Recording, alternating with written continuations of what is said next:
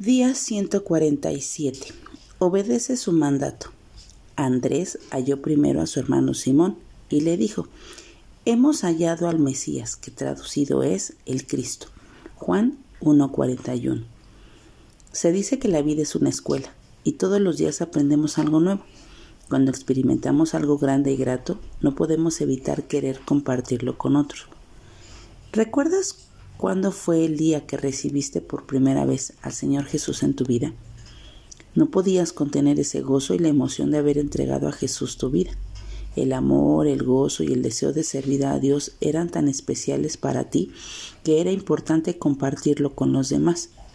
Quiero que recuerdes esa sensación, porque sabes, a lo largo de los tiempos, de los años, esa sensación se va apagando y ya no es tan importante estar compartiendo, pero es necesario vivir y trabajar en su obra. Es un honor y privilegio poder traer a otros porque esa es nuestra gran comisión. Así como Andrés, necesitamos entender que tenemos que ser cristianos obedientes.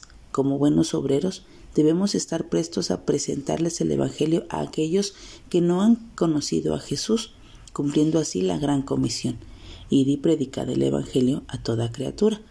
Vivimos en un mundo lleno de tanta violencia, carencia, problemas, enfermedades, y es de suma importancia llevar este gran mensaje de aliento y esperanza a otros, ya que es por la gracia y por el amor de Dios con nosotros que tenemos esperanza y vida eterna en Cristo Jesús. Así es que hoy démosle gracias al Señor por el sacrificio que ha hecho por nosotros y por la esperanza que ha traído a nuestras vidas. Pero sobre todo, compartamos esa esperanza.